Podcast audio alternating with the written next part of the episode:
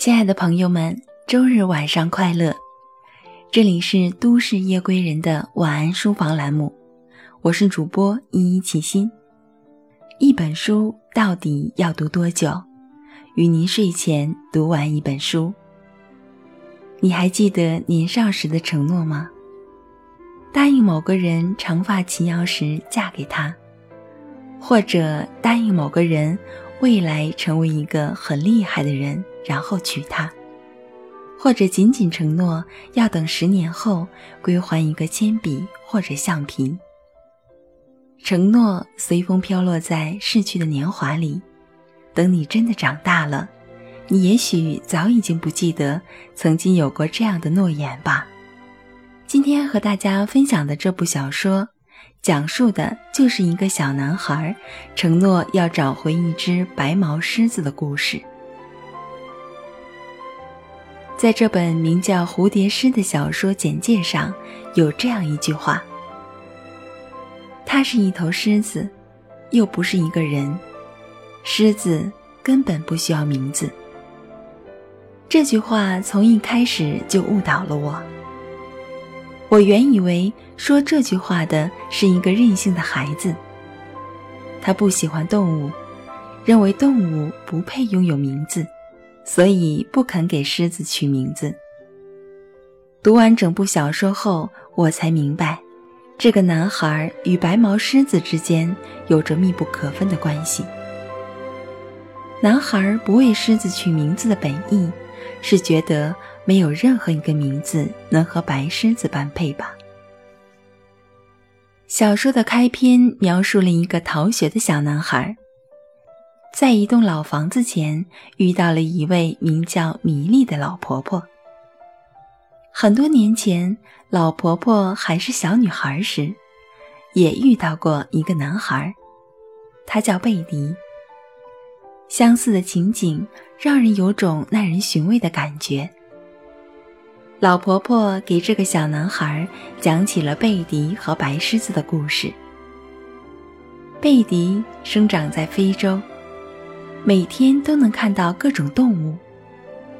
一天，他意外地发现了一头小小的白毛狮子，但没有人相信他说的话，因为大家都认为白狮子太稀有。贝迪第二次看到白狮子时，决定把它带回家。贝迪和家里人同白狮子相处得很好，关系也很密切。当贝迪到了上学的年纪，他的父亲要送他去索尔兹伯里上学。他养的白狮子只能送给一位马戏团的法国人。贝迪不愿意看着小白狮以后要被关在笼子里，被法国人驯养。他认为狮子应该是自由的，所以贝迪偷偷地把白狮子放了。可偏偏白狮子又回来了，正巧法国人这时到了。法国人承诺一定会把白狮子当成家人一样去爱它。最后，贝迪忍痛让法国人带走了小白狮。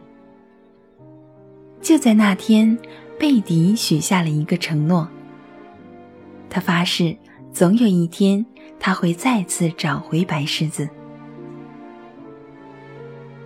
贝迪在年少时许下的诺言，似乎随着成长就慢慢淡了。直到某天，他看到了法国马戏团的表演海报，看到了白狮子，他才恍然记起，多年前他曾许下的诺言。贝迪是幸运的，他多年后还能遇到白狮子，并把它找回。可多少人？年少时许下的诺言，都随风逝去了。又有多少人还能记得曾经许下的诺言呢？小说中还有关于米莉和贝迪的爱情故事，虽然是轻描淡写，但米莉的勇敢，对爱的坚贞，还是让我很感动。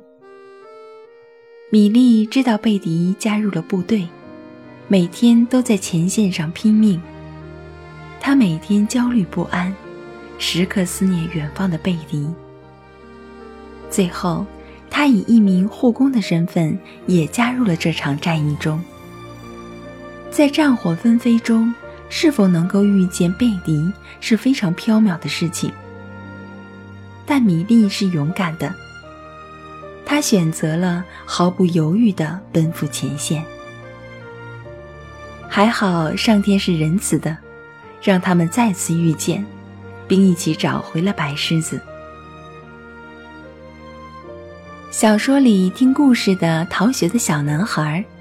听完故事后，回到学校，查找历年获得奖学金的学生名单，其中并没有找到贝迪的名字。他想到，也许贝迪小时候和他一样，是一个不爱学习的人。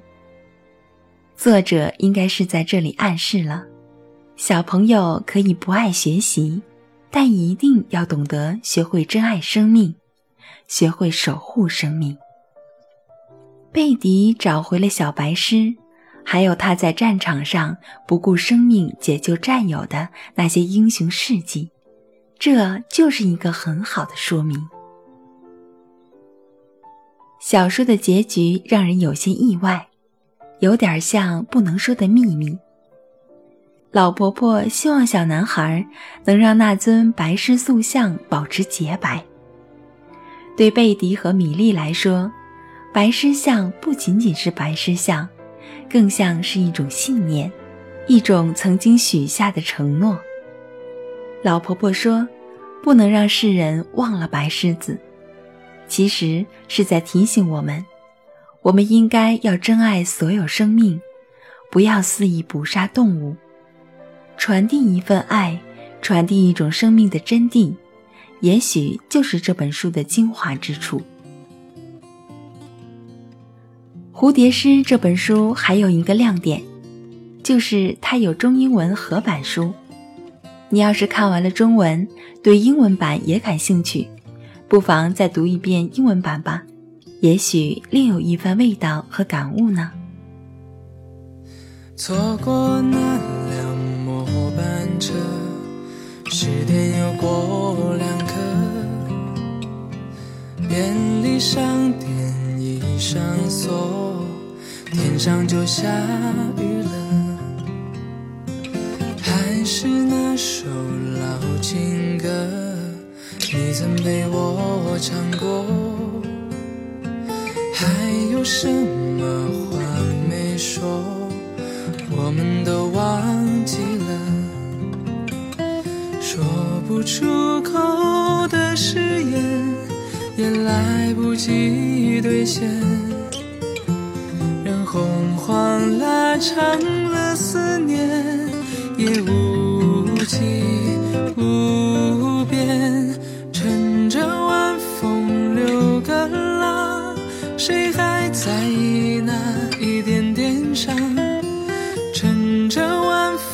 去飞翔，让时间把我遗忘。感谢大家的收听，本期节目的文稿来自策划穆清月。如果你喜欢他的书评，欢迎在豆瓣中搜索关注木清月，就可以阅读到他更多的作品。我是静听有声工作室主播依依齐心，大家可以通过新浪微博 NJ 依依齐心找到我。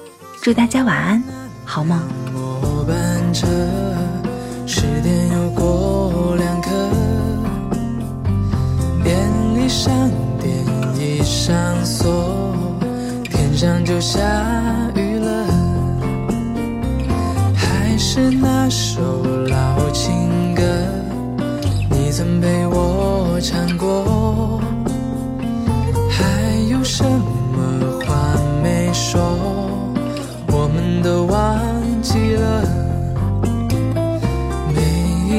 喜怒哀伤，总是过得匆忙。只有那当时的月亮，把黑夜照亮。乘着晚风流个浪，谁还在意那一点点伤？乘着晚风去飞翔。让时间把我遗忘。乘着晚风流个浪，谁还在意那一点伤？乘着晚风去飞翔，让时间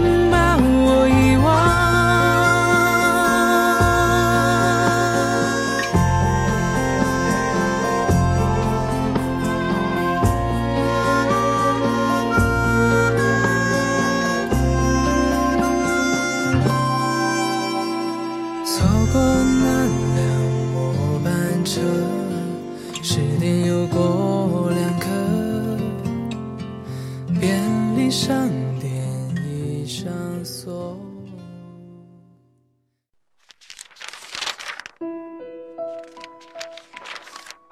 你读一本书大概要多久？我读一本书大概需要一个星期吧。嗯，差不多三四天吧。我小的时候读书快，一晚上就能读完一本书。哎，我呀，真的是还真挺久没有看书了。平时工作真的太忙，应酬太多，晚上回家也没有什么时间去看书。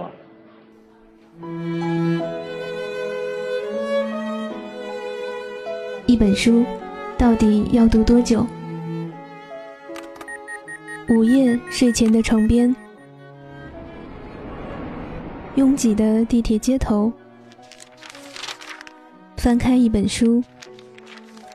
每周日晚就在喜马拉雅晚安书房，和你一起睡前听完一本书，享受一段悠然的小时光。本节目由喜马拉雅网与静听有声工作室联合制作播出。静听观点，不止文艺。